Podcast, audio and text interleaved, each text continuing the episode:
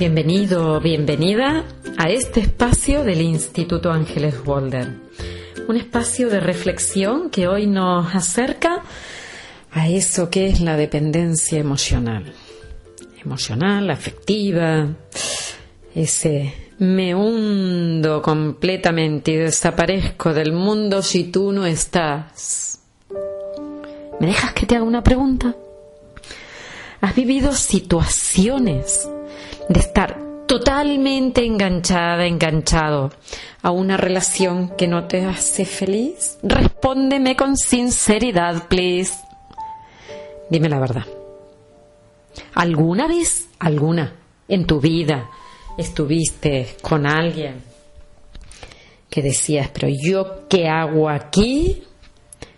Si me castiga, si me controla, si no puedo ser yo mismo y no había manera de que encontraras la salida. Pero no la encontrabas porque tú no podías abrir la puerta nada más, ¿eh? Si eres de los que ha vivido una situación así, escucha este podcast. Estamos hablando de dependencia emocional o afectiva. ¿Y a qué hace referencia esto? Al apego excesivo a algo, a alguien. Piensa, por ejemplo, eh, podría ser una dependencia emocional al trabajo, una dependencia emocional al dinero. O sea, no puedo, estoy enganchadito, enganchadita, no puedo separarme de eso, necesito rellenar con más, más, más, más, más y jamás será suficiente. Pero también es esa dependencia afectiva a alguien, que puede ser una persona, un animal, que si no estuviera, la razón de mi vida se va con ello. Con lo cual, yo me he quedado sin motivo para esta existencia. Cuando nos apegamos a otro, cuando consideramos que ese otro o ese algo que estoy haciendo me llena, ¿llena qué? O sea, ¿cuándo te tienes que llenar? ¿Cuando te falta algo? ¿Cuando hay una oquedad en ti? Cuando ese agujero tú lo encuentras inmenso y encuentras la persona apropiada a la forma que a ti te falta. Mira, complementarios. Nos apegamos cuando creemos que el otro va a satisfacer todo aquello que me falta a mí. ¿Y cuándo habrás iniciado este programa? ¿Cuándo crees que en tu vida comenzó a escasear algo a nivel afectivo que hizo que te sintieras como una ventana sin cristal. Quizás te puedes preguntar si cuando eras niño o niña, pequeño, pequeña, viviste situaciones en las que sentiste abandono. Papá, mamá no estaban, las personas que nos cuidaban no estuvieron presentes, en el momento en que las necesitaba, que me sentía solo, sola. Les pedía y siempre tenían algo más importante que hacer que dedicarse a ti. Quizás ahí comenzó parte de esta huella de la dependencia emocional o afectiva. Pero yo te invitaría a que tiraras hacia atrás, atrás, atrás. Infancia, nacimiento, embarazo, concepción y la vida de tu familia, de tus ancestros, mucho más atrás para ver en qué momento ocurrieron situaciones en las que unos y otros no estuvieron para poder satisfacer la necesidad de contacto, de amor, de apoyo, de comprensión, de reconocimiento. Y ahora te pido, por favor, vuelve a hacer un ejercicio. Pregúntate, ¿Cuándo te faltó algo de todo eso? Repito, ¿te faltó afecto, amor en algún instante? ¿Sentiste en algún momento que no tenías el apoyo de los tuyos? ¿Sentiste que no te reconocían? ¿Sentiste soledad? Que en el fondo no es la soledad en sí, es la desolación que se produce detrás de un evento en el que estamos solos. Si te has sentido así en algún momento de tu infancia, habrás intentado buscar más y más apoyo, porque si uno de tus amigos no está, hay otros que podrán acompañarte. Esa es la vivencia del abandono, que está en la base, en el origen de la dependencia emocional. Un conflicto biológico de abandono en el que se siente un fuerte miedo por su existencia, por la existencia. ¿Cómo voy a sobrevivir si el otro no está, no está aquí? ¿Qué hago? Poneros en el papel de un niño, de horas, días, meses, años, poquitos años, que se encuentra solito, se vive como abandonado. Ahí comienza la gran huella del abandono. Ahí es cuando empezamos a sentir que no estamos completos, que nos falta una parte y que solo desde el exterior se podrá obtener la completud del ser. O sea, otro me va a tener que rellenar u otras actividades me van a tener que satisfacer eso que me falta en el interior. Seguramente estas heridas que son tempranas en la vida van a ir arrastrándose a lo largo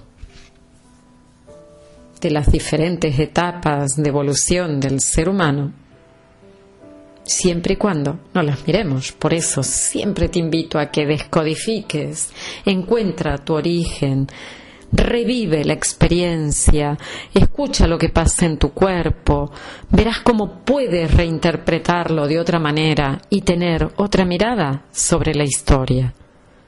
La historia que te tocó vivir no la podemos cambiar, pero puedes mirarla de otra manera. Eso depende de ti pero para eso hay que sanar. Por esa razón es que en terapia un descodificador biológico jamás recomienda. Yo no puedo decirte, olvídate de la huella de abandono. Sal de tu sufrimiento. No, te digo, descodificar significa ir a encontrar el origen del dolor. Descodificar es bucear en el interior para poder sanar y vivir de otra manera, con mayor libertad, salir de estas formas repetitivas de relacionarnos con la vida, con las personas, con lo que nos rodea, en base a conflictos que hemos vivido en otro momento de nuestra existencia imagínate que eres un niño o niña que has sentido ese abandono. Tendrá una conducta, por ejemplo, en la escuela, de hacerle regalos a los compañeritos, de dejarse insultar. ¿Por qué? Porque tiene miedo a estar solo. Y si hago un regalo, el otro va a querer estar conmigo.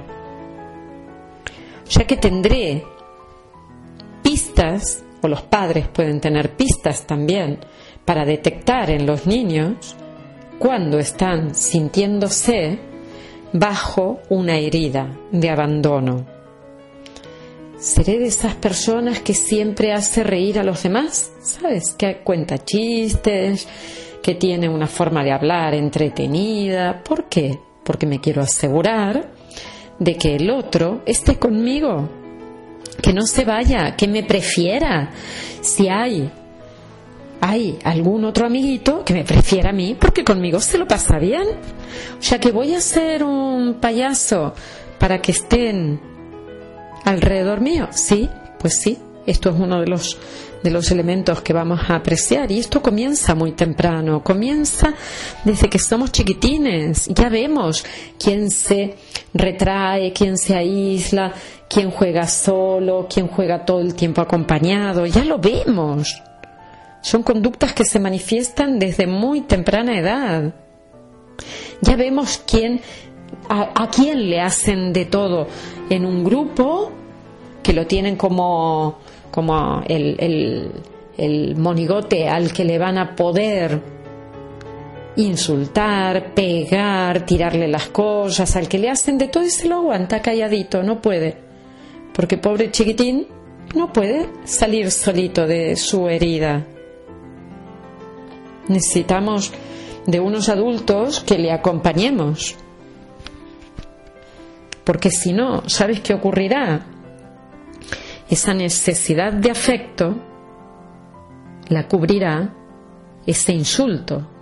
Y luego buscaremos, una vez más, personas que hagan más de lo mismo, porque en mi cerebro está la relación, un insulto es igual a cariño y es igual a prefiero un insulto a la nada. O sea que es igual al todo. Y yo creo que no, no nos merecemos hacernos esto.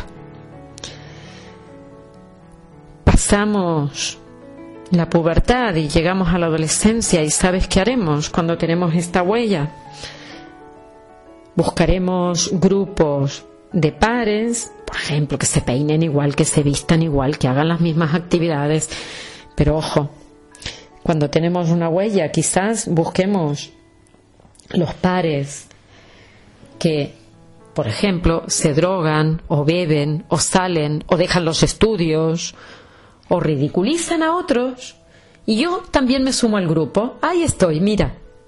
Uno más de este grupo porque lo que quiero es parecerme, grupo de pares, quiero parecerme y que compartan mis valores. Esto lo hacemos todos, tengamos o no tengamos huella de abandono. Solo que cuando las conductas son inapropiadas, por ejemplo, drogadicción, alcohol, dejar estudios, todo esto, no podemos soltar a ese grupo porque me quedo en el vacío, en la nada. El grupo me rellena lo que a mí me falta. Eso es lo que yo creo en mi cabecita, ¿no? Y seguramente voy a buscar a los que comparten mis valores. Por eso es que después nos vestimos igual o hacemos las mismas actividades. Comparten valores. Comparten valores en relación al afecto, al apoyo, al reconocimiento, al conocimiento. Y eso hace que yo les entregue a ese grupo de, de amigos mi vida completa. Y así continúa la adolescencia, en donde hay seres humanos, los adolescentes son seres humanos, que saben lo que no quieren, que es todo lo que hay en casa, pero todavía no saben bien lo que quieren y como ese grupo de amigos al menos está en el mismo lugar, no saben lo que quieren, pero comparten al menos unos valores, se asocian y lo van a hacer hasta que y hasta que encuentren a esa primera pareja, ese primer amor al que nos abocamos y es un cambio de polaridad estamos en un grupo de referencia, el grupo de los amigos, y ahora pasamos a la pareja. Y todo eso que me procuraban los amigos, yo sentía que me daban afecto, que me daban apoyo, que estaban por mí, que me reconocían, con los que compartía cosas. Por ejemplo, me gustaba eh, hacer bicicleta o me gustaba ir en skate o me gustaba con ellos eh, hacer alguna actividad deportiva o incluso hacer trastadas. ¿eh? Me gusta ir a pintar o a tirar cosas por la calle y tengo un grupo de amigos con el que hago lo mismo o voy rompiendo, recuerdo, vivía en una calle en la que mm, los viernes y sábados por la noche a, algún grupo así de, de, jóvenes le gustaba caminar saltando por los techos de los coches. Como era una callecita pequeña, no, no había mucha vigilancia y después otro grupo tenía o era el mismo, no sé, porque yo dormía de noche, pero a la mañana encontrábamos los coches con los cristales rotos. Iban pegando una patada al cristal, otra patada, y otra, y otra, y otra, así a todos los coches de la calle. Y como lo hacen en pares, lo hacen en grupos, se sienten apoyados entre ellos.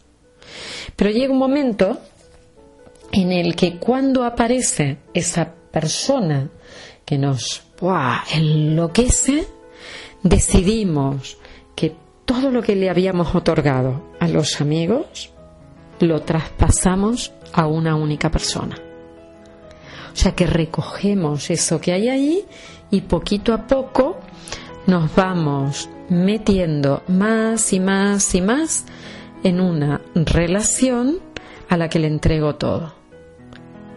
Pero como mi vacío no se cubre, porque no me lo cubrirá jamás ni un trabajo, ni un coche, ni el dinero, ni el poder, ni la pareja, ni nada de lo que haga, más tiempo paso con esa pareja, más la necesito, peor me siento cuando no estoy con ella, nunca es suficiente y sobre todo que no estamos con nosotros, solo estamos por el otro estamos fuera de uno mismo, descentrándonos todo el tiempo. A veces ocurre que el adolescente que pasa joven y un poco esta es la frontera, ¿no? El ir a ese primer amor. Eh, se descentra tanto que pierde sus estudios, que deja todo y lo deja todo por una pareja y ahí es cuando comienza la obsesión, porque si yo dejé todo por ti, ¿cómo es que tú no dejas todo por mí? ¿Cómo es que tú puedes llegar a hablar con otra persona si yo solo quiero mirarte, verte, abrazarte, besarte, compartir el oxígeno contigo? Estar ahí porque tú me rellenas tú me cubres mi hueco. Ahí es cuando comienza la obsesión, de verdad, un trastorno obsesivo compulsivo, ¿eh? Incluso si veo a la otra persona con alguien, son los celos, la ira, la rabia, pero como si yo me he entregado así, ella puede estar hablando con ese hombre o él puede estar hablando con esa mujer ¿Cómo es posible, con el amor que le tengo, que se haya girado a mirar a esa persona que pasaba ahí? Si antes, hace un minuto, me dijo que yo lo era todo en su vida, ¿cómo es que me ha hecho esto? Me lo ha hecho a mí, yo que me he entregado. Ahí puede haber hasta conductas violentas porque ahora, ante esos celos, surge la ira por si el otro se va. Conductas completamente agresivas. Y aparece un rasgo que es el temor a la pérdida. O sea, el solo hecho de pensar que algún día puedes marcharte me enloquece.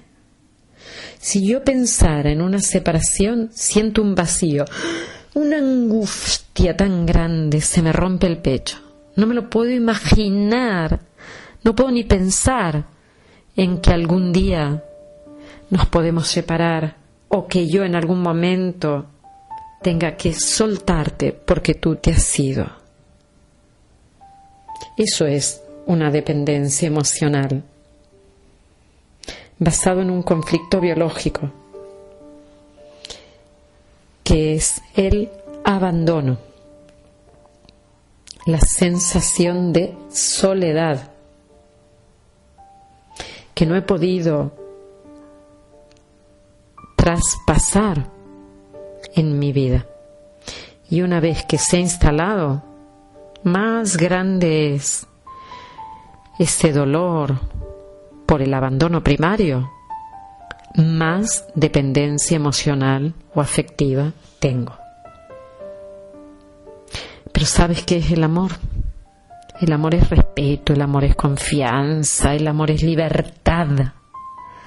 El amor es no controlo, no te ato a la pata de la cama para que te quedes conmigo.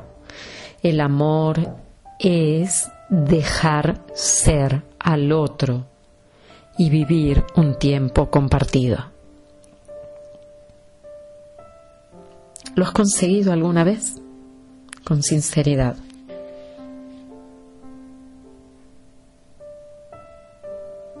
Tú decides cómo quieres vivir la siguiente relación o esta si estás viviendo una. Y mira, te propongo un ejercicio. Puedes hacer una lista con todas las parejas. Yo pondría el nombre de la pareja en orden cronológico. ¿Qué edad tenía yo cuando le conocí? ¿Qué edad tenía la persona cuando nos conocimos? Una etiqueta de cómo vivimos. Por ejemplo, esta pareja fue divertida, esta pareja fue para viajar porque nos entendimos mucho, esta pareja fue para lo que tú creas. Y al lado, ¿quién cortó de los dos? ¿Quién tomó la decisión de finalizar la relación? ¿Y por qué? O sea, esos datos nombre de la persona, la edad que tenías tú, la edad que tenía la otra persona, quién cortó y por qué. ¿Y qué aprendiste de esa relación? Porque de cada una de ellas hemos aprendido algo. Pregúntate, por ejemplo, al hacer toda esta lista, ¿qué patrón hubo? ¿Qué patrón de relación hubo? ¿Todas tus relaciones son asfixiantes? ¿En todas hay celos? Porque una vez que tú ves ese patrón, te puedes preguntar, ¿esto que estoy haciendo yo en mi relación? ¿Será que lo estoy haciendo porque me faltó en la infancia? ¿Me faltó de mi padre? ¿Me faltó de mi, de mi madre? ¿Qué estoy buscando con la relación? Siendo sincero contigo misma, contigo mismo, Dime, ¿te comprometes en las relaciones? Esto te puede ayudar a ver dónde estás ubicado y el porcentaje, porque yo creo que siempre todos tenemos un poco, un mucho, da igual, de herida, de abandono. Pero ¿cómo estoy viviendo hoy? ¿He podido trascender con alguna relación? La herida de abandono se cura cuando uno es capaz de satisfacer el estar con uno mismo las 24 horas del día, toda nuestra vida. Y si viene otro decirle, bienvenido a mi vida para compartir el camino, aquí estoy, te respeto, te dejo libre, te dejo que seas tú mismo, tú misma. Y te pido lo mismo para mí si quieres compartir de esta manera, transitar la vida así, aquí estoy. Yo soy así, aquí estoy y respeto tu presencia. Eso es amor. Recuerda, el amor es libertad. Bonito, ¿no? Pues un abracito muy grande, muy, muy grande. Y hasta prontito. Que disfrutes del amor por ti mismo, por ti misma. Sin ti no soy nada, una gota de lluvia mojando mi cara. Mi mundo es pequeño y mi corazón pedacitos de hielo. Solía pensar que el amor no es real, una ilusión que siempre se acaba. Ahora sin ti no soy nada.